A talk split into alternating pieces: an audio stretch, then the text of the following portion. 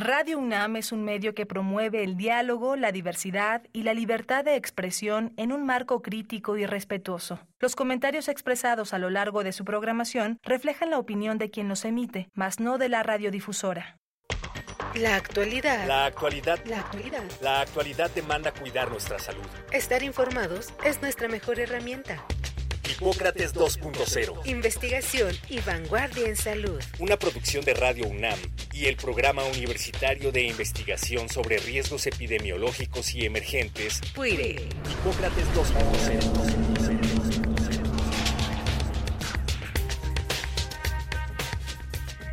Hola, ¿qué tal? Bienvenidos a Hipócrates 2.0. Yo soy Mauricio Rodríguez, los saludo con muchísimo gusto como cada semana. Qué bueno que nos están acompañando aquí en Radio Universidad.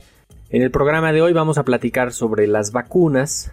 Eh, en las últimas semanas hemos recibido algunas preguntas respecto a las vacunas en general a propósito del inicio de la temporada de influenza y ahora con el componente de la vacuna de COVID. Y consideramos de utilidad poner las preguntas más frecuentes que recibimos en estos días tratar de darles respuesta y con esto contribuir con información que les permita a ustedes tomar las mejores decisiones, estar bien informados, no ser parte de la infodemia, sino todo lo contrario. Se ha visto que la aceptación de las vacunas tiene un componente muy importante, el de la información que se tiene en el entorno inmediato y en el entorno eh, de los profesionales de la salud. Entonces, pues informando a la familia y contribuyendo a la información de los médicos y del personal de salud involucrado en las acciones de vacunación, pues es como podemos también fortalecer estas acciones de prevención de enfermedades a través de la vacunación. Así que, pues comenzamos. ¿Qué son y cómo actúan las vacunas? Las vacunas son preparaciones farmacéuticas que contienen elementos de un virus o de una bacteria o de alguna otra enfermedad y se administran de forma controlada en una persona para estimular a su sistema inmune, a su sistema de las defensas, en contra de esos elementos, ya sea del virus o de la bacteria o de alguna otra, de alguna otra enfermedad. De tal manera que es una especie de entrenamiento del sistema inmune para que en caso de conocer o en caso de encontrarse con ese virus, con esa bacteria, con esa enfermedad, el sistema inmune ya tenga elementos preformados para hacer frente de forma más rápida y de forma más efectiva en un escenario de la, de la vida real. Su forma de actuar pues es precisamente esa, o sea, hacer anticuerpos, entrenar a las células de las defensas, saber de qué se trata, saber cómo combatirlo para después pues ya estar, estar preparado. Las vacunas estimulan varios tipos de respuesta inmune. Uno de ellos es la formación de anticuerpos que van a permitir marcar, que van a permitir señalar dónde está el virus, eh, bloquear su, su, unión a las células del cuerpo o de eh, la bacteria también, algunas vacunas contra infecciones bacterianas. Y además, la respuesta inmune tiene un componente constituido por células de las defensas, por los glóbulos blancos, en los que ellos son los que ejecutan la acción en contra del virus o de la bacteria o de alguna otra enfermedad y eso hace que pues no haya una enfermedad grave, no haya tanto contagio, no dure tanto la enfermedad y no se complique. Entonces, las vacunas pues lo que tienen es eh, esta capacidad de estimular al sistema inmune y por eso nos protegen y por eso se administran desde las edades tempranas para que inmediatamente desde los primeros dos meses de nacido los bebés tengan ya estos elementos de defensa y comiencen a tener este eh, repertorio de respuesta inmune en contra de los virus y las bacterias causantes de las enfermedades más relevantes, los adultos mayores, las personas en alguna situación específica, también conviene pues que, que se tengan las vacunas de acuerdo a las necesidades ya individuales. ¿Cuáles son las principales vacunas que se utilizan y por qué no están todas las vacunas en todos los esquemas de vacunación universal? Para responder esta pregunta, tenemos que entender que cada vacuna tiene una finalidad específica. La mayoría de ellas es evitar la enfermedad grave y la muerte de alguna eh, enfermedad en particular. Y para poder determinar esto, pues se hacen estudios donde se evalúa eh, la efectividad que tiene, la utilidad que tiene, eh, el costo, la implementación y el impacto de la vacunación. Entonces, así es como se definen los esquemas de vacunación universal y así es como algunas vacunas no están en los esquemas de vacunación universal porque no son necesarias a ese nivel. Quizá a nivel individual sí, pero a nivel de vacunación universal de toda la población no. Las principales vacunas de uso general son las que se administran de forma rutinaria en la infancia, la vacuna contra el tétanos, la difteria, la tosferina, que estas vacunas se utilizan generalmente en combinación, eh, se empiezan a dar a partir de los dos meses de edad, después hay algunos refuerzos, eh, se hace un refuerzo a los cuatro años, después a los adultos también se les vacuna con la vacuna de tétanos eh, y difteria, también la vacuna de tosferina, todas las embarazadas, a los adultos mayores es recomendable. Eh, y previenen justamente el, tétanos, la difteria, que es una eh, infección respiratoria que hace mucho no hay en nuestro país, pero que es potencialmente grave sobre todo a los menores de dos años, eh, y la tosferina, que si bien no es una enfermedad tan grave, tan frecuente, pero sí puede llegar a representar una carga importante de, de enfermedad. Y desde luego en los más pequeñitos, sobre todo en los menores de dos años, eh, el riesgo de complicaciones por la tosferina es muy alto. ¿no? En los menores de 6 meses es un problema que puede poner en riesgo su vida. Así que se vacuna desde los 2 meses eh, y después se van poniendo varios refuerzos. La vacuna triple viral es una vacuna que contiene eh, elementos del virus del sarampión, de la rubiola y de la parotiditis. Eh, se utiliza también en la infancia, después se da eh, un refuerzo en la adolescencia, ya nada más como vacuna doble viral que protege contra sarampión y rubiola y de la edad adulta dependiendo del riesgo o si hay alguna condición epidemiológica también. Esta es muy importante porque protege contra el sarampión y el sarampión es uno de los virus, quizá el virus que tiene más facilidad para contagiarse. Una persona contagiada de sarampión puede llegar a contagiar a 16 personas más eh, en caso de que no estén protegidos. Entonces es muy fácil que este virus encuentre rápido a los no vacunados y se propague fácilmente. Esta vacuna ha tenido eh, algunos problemas de aceptación en los últimos años por una mala información que se dio eh, por ahí de la década de los noventas y que después tuvo un impacto relevante eh, en, la, en, la, aceptación, sobre todo en Europa y en los Estados Unidos. Eh, finalmente se vio que aquella información era falsa, era inventada, que no había ningún problema relacionado con la vacuna, pero el daño ya estaba hecho y bajaron las coberturas de, este, de esta vacuna y se abrió la puerta para que hubiera brotes de sarampión en Europa, en Estados Unidos y en otros países. Así que eh, pues es una vacuna muy importante, hay que procurar siempre eh, tenerla.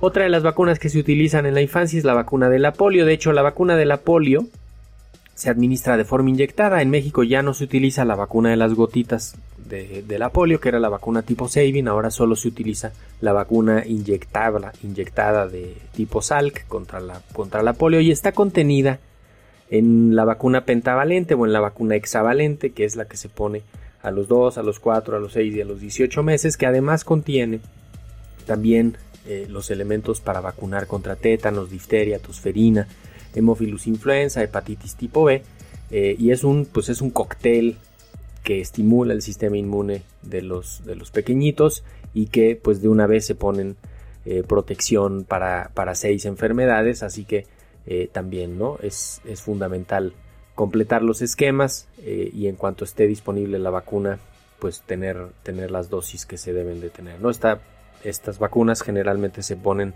cuatro dosis, eh, como en el esquema primario, y ya después no se necesitan refuerzos adicionales. Otra de las vacunas que se utiliza en México es la vacuna contra el neumococo y aquí hay dos componentes importantes. Hay una que es para los infantes que se les pone también eh, en, dosis a partir de los dos meses de edad y una que se pone en los adultos mayores también para, para protegerlos. Las dos son muy importantes. También en el, en el esquema de vacunación está incluida la vacuna contra el papiloma y la intención es disminuir, prevenir el cáncer cérvico-uterino en las mujeres, que es pues el principal cáncer provocado por este tipo de virus. Y quizá la, última de las vacunas así más, más utilizadas eh, eh, para todos en términos generales es la vacuna contra la influenza.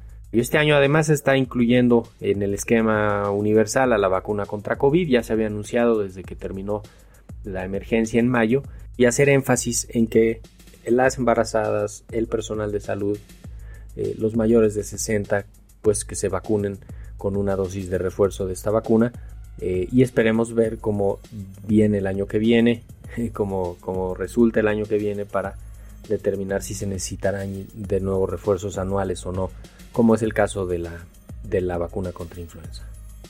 Algunas otras vacunas no son de uso generalizado, pero sí están disponibles y se utilizan dependiendo de los riesgos individuales. Una de ellas es la de la, vacuna contra la varicela, que en algunos contextos tengo entendido que el Instituto Mexicano del Seguro Social eh, sí la pone, como la vacuna de la hepatitis A, eh, pero también esa, pues lo que puede ayudar es a evitar que en caso de que se contagie de varicela eh, o de hepatitis A un niño o una niña, la intensidad de la enfermedad, la duración de la enfermedad puede ser menor y esto puede pues ayudar a que no haya tantas pérdidas de días laborales, tanta incapacidad por parte de los, de los cuidadores. son vacunas que están disponibles en el país en algunos puntos del sector público también están disponibles, en el sector privado las tienen también eh, y es cuestión pues de consultar con, los, con los médicos para ver la utilidad que se puede esperar de estas vacunas. La vacuna contra la fiebre amarilla es una vacuna que se pone eh, a los viajeros que van a ir a algunos países donde la fiebre amarilla es una enfermedad endémica y donde se debe de llevar protección para esto, ¿no? Esto lo mejor pues es que en caso de que vayan a hacer un viaje eh, a un país pues digamos poco habitual o algún lugar del sudeste asiático o de Sudamérica, pues que se informen, eh, pueden acudir a la clínica de atención al viajero que tiene la UNAM en el aeropuerto o pueden preguntar y consultar en las, en las páginas diplomáticas de los países a los que vayan a visitar cuáles son los requerimientos para que se pongan las vacunas en caso de que, de que sea, sea necesario. ¿no? Esta vacuna se debe de poner antes de viajar. Otra vacuna es la vacuna contra la rabia. Se puede hacer en personas que están eh, en riesgo de exposición al virus de rabia por algún, alguna ocupación eh, laboral. La gente que trabaja en los laboratorios, que manejan eh, o que pueden llegar a manejar este virus. Algunos trabajadores que están en contacto con animales donde pudiera haber también transmisión de virus de la rabia. En México estamos en un momento más o menos interesante porque desde hace varios años no hay transmisión de rabia de los animales domésticos hacia el ser humano, sobre todo en el medio urbano. Y los que se ha reportado de actividad de rabia pues es más que nada relacionado con animales salvajes. Entonces eh, no es una vacuna que esté tan fácilmente disponible, no es tan necesaria. Eh, en todo caso, ante la agresión de un animal, ya sea de un perro o de algún animal en el medio pues silvestre eh, o en el medio periurbano, rural, habría que evaluar específicamente la situación. Desde luego hay que lavar con agua y con jabón eh, y acudir a un centro de, atención, de preferencia a un lugar hospitalario para que se pueda hacer una evaluación más completa y que se haga una, pues se determine ahí si se necesita utilizar la vacuna la vacuna contra la rabia. Eh, esta es una de las vacunas más viejas que hay en la, en la humanidad. Fue la segunda vacuna que se dispuso después de la vacuna de la viruela y gracias a eso pues se ha logrado interrumpir la rabia en, la transmisión de rabia hacia los, hacia los humanos. Por último, podemos también mencionar la vacuna contra herpes zóster, que es una vacuna de reciente introducción eh, en el país. Todavía no es una vacuna de uso generalizado. Eh, es una vacuna que previene las reactivaciones y disminuye la gravedad de las reactivaciones, mejor dicho, del virus de herpes zóster eh, sobre todo en los adultos mayores, en las personas con comorbilidades. El herpes zóster es eh, esta infección en la piel que se forma generalmente en el, en el, tórax, en la piel del tórax, en alguno de los dos lados, una zona muy bien delimitada que es muy dolorosa, que arde, que duele, este, que se pone muy roja, salen unas ronchitas así marcando eh, toda una, franja que va casi desde atrás de la espalda hacia adelante.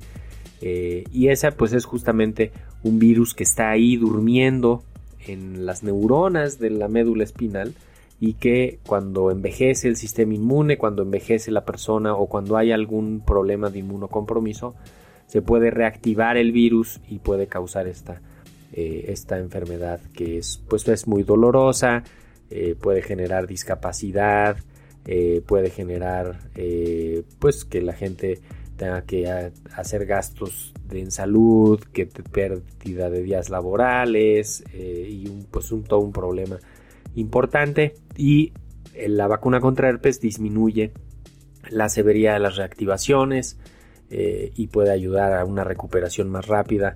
Así que también es una vacuna que vale la pena considerar sobre todo en los mayores de 60 que que pues que pueden tener mayor riesgo de que en caso de que tuvieron herpes en su el transcurrir de su vida pues tengan ahí el virus y se vaya a reactivar. Las personas que tuvieron varicela en niños eh, puede ser que tengan también eh, riesgo de esto. Eh, y las personas que ya tengan antecedente de que se les reactivó una lesión con herpes independientemente de la edad también que consideren, ¿no? Lo mejor es acercarse con su médico, preguntar respecto a esta vacuna y que ahí se tome la, la mejor decisión.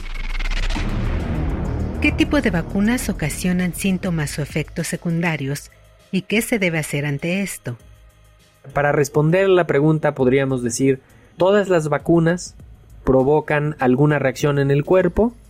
La reacción pues dependerá de cada persona, en cada persona es diferente no, no está tan relacionado con que si es buena la vacuna o es buena la respuesta o que si no hay respuesta no hay no funcionó la vacuna. Esto también es muy variable. Eh, podríamos eh, esperar los efectos secundarios más frecuentes en los primeros 2 3 días. De hecho se da hasta un periodo de 7 a 10 días como para esperar los efectos secundarios más frecuentes que pues la mayoría van a ser dolor en el sitio de aplicación, un poco de malestar general, cansancio, puede haber un poco de fiebre, dolor en el brazo, crecimiento de los ganglios, dolor de cabeza, quizá un poco de náusea, eh, ataque al estado general, fiebre, cualquiera de estos que en cualquier caso se puede identificar oportunamente, se puede tomar algo, se puede hacer algo al respecto. Rara vez, prácticamente nunca dejan secuelas eh, importantes o casi nunca llegan a ser eh, pues graves como para, para buscar atención médica. De cualquier manera, ante la aparición de cualquier signo síntoma que se vaya considerando eh, diferente a lo esperado después de la vacunación hay que acudir a un sitio donde pueda ser valorado para que se registre y para que se determine qué es lo que, lo que está pasando. Eh, y también existen la posibilidad de que haya otros efectos con, asociados a la vacunación. Es muy complicado estudiar y determinar la asociación directa de una vacuna con algún efecto, sobre todo conforme va avanzando el tiempo. se dice que hasta 30 días después de que se aplicó una vacuna todavía pues se tienen que hacer estudios que, busquen una vinculación directa o que cuando menos ayuden a descartar alguna relación y, es parte pues del trabajo de farmacovigilancia que tiene que hacer tanto el productor como la autoridad regulatoria que en México es la COFEPRIS. Todas las vacunas tienen perfiles de seguridad que son muy buenos y pues todas las vacunas eh, tienen una, un análisis en el que se determina que el beneficio por su uso es mucho mayor que el riesgo por su uso. Entonces, eh, con lo que, se, lo que se busca con la vacunación, pues es, es ayudar, es beneficiar a la persona y en todo caso se tendría que estar pendiente simplemente de que no haya eh, efectos adversos y de que se atiendan de manera adecuada. ¿Existe alguna condición de enfermedad que impida aplicarse alguna vacuna? En esta pregunta nos gusta hacer mucho énfasis en que hay dos conceptos importantes respecto a las consideraciones antes de la vacunación y uno es eh, tener en cuenta las precauciones, en qué momento hay que tener precauciones con el uso de una vacuna y en qué momento está contraindicada una vacuna. Por lo general, la contraindicación general, así valga la redundancia, para usar una vacuna es cuando una persona tiene antecedente de haber eh, tenido una reacción alérgica a la vacuna que se está queriendo usar. Por ejemplo, si le ponen la primera dosis de una vacuna a un niño y hace una reacción alérgica a alguno de los componentes de la fórmula que viene ahí, entonces lo mejor sería ya no dar la siguiente dosis porque se puede volver a tener ese, efecto de, alergia y que pues, pudiera haber algún, algún riesgo adicional. Entonces, eh, siempre hay que tener en cuenta eh, cuáles son las, las, precauciones que hay que tener al usar una, vacuna y las contraindicaciones, repito, la principal es eh, alergia. De precauciones, también hay algunas condiciones generales que, nos pueden ayudar. Por ejemplo, el antecedente de haber padecido el síndrome de Guillain-Barré eh, en las semanas previas a la, a la vacunación. Algunas enfermedades autoinmunes también muy específicas que pudiera ser como, como hipersensibilidades o algún tipo de alergia específico. También habría que eh, evaluar el uso de la, de la vacuna como contraindicación para pues en ese momento no vacunar cuando hay enfermedad aguda, sobre todo cuando hay fiebre o cuando el sistema de salud general del individuo está debilitado y pudiera ser que la vacuna no vaya a representarle algún, algún beneficio eh, porque está pues en una situación eh, comprometida, ¿no? Una persona que está hospitalizada, grave o que eh, acaba de ser operada y está en los siguientes días después de una cirugía importante eh, o que está eh, con un, estado inmunocompromiso muy, muy afectado por la quimioterapia que acaba de recibir o la radioterapia que acaba de recibir. ¿no? Todo esto se tiene que hacer consideraciones ya directas de, en, cada persona para que no haya pues riesgos y para que se pueda obtener el, beneficio máximo de la, de la vacuna. ¿Cuáles y cuántas son las dosis de las vacunas que es importante aplicarse en el último trimestre del año?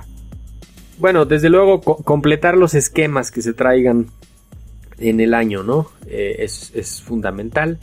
Y en particular hacia, hacia el otoño y el invierno eh, hay que pensar en tener la vacuna contra influenza, en tener la vacuna contra COVID ahorita, que están poniéndose las dos eh, prácticamente de forma simultánea, una en un brazo, otra en el otro, eso es algo que está bien, ya bien establecido, bien estudiado, se puede hacer, es, puede ser mejor eso a, esperar para poner una y luego la otra, ahí se puede perder la oportunidad, mejor se ponen las dos.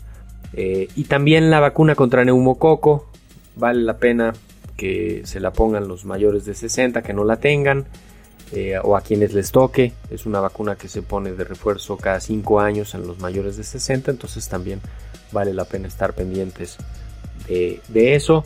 Y a las embarazadas que van a tener a su bebé entre octubre y marzo, también valdría la pena que se aseguren de tener la vacuna contra, contra tosferina, porque pues con eso va a estar protegido su bebé, eh, sobre todo en esa temporada en caso de que nazca, y va a estar pues en la, en la mejor posición de, de, tener defensas contra la, contra la tosferina.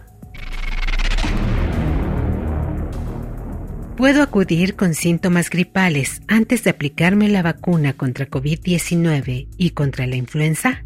Bueno, depende de los síntomas gripales, ¿no? Desde luego si tiene síntomas muy fuertes, ¿no? Tos, fiebre, ataque al estado general, eh, que, en lo que claramente la, enfermedad está siendo fuerte. Eh, no hay que vacunarse en ese momento, ¿no? Con fiebre no hay que vacunarse pues prácticamente nunca eh, y con síntomas fuertes tampoco. si los síntomas son menores, si los síntomas son eh, un poco de molestia en la garganta, la nariz tapada, eh, es, algunos estornudos, quizá un poquito de dolor de cabeza, pero también ya eh, pues querría decir que la, enfermedad está ahí presente o que se tienen esos síntomas. habría que evaluar si se puede posponer la vacunación unos días lo mejor sería posponerla 3, 4 días, esperar a que estuviera ya completamente recuperado.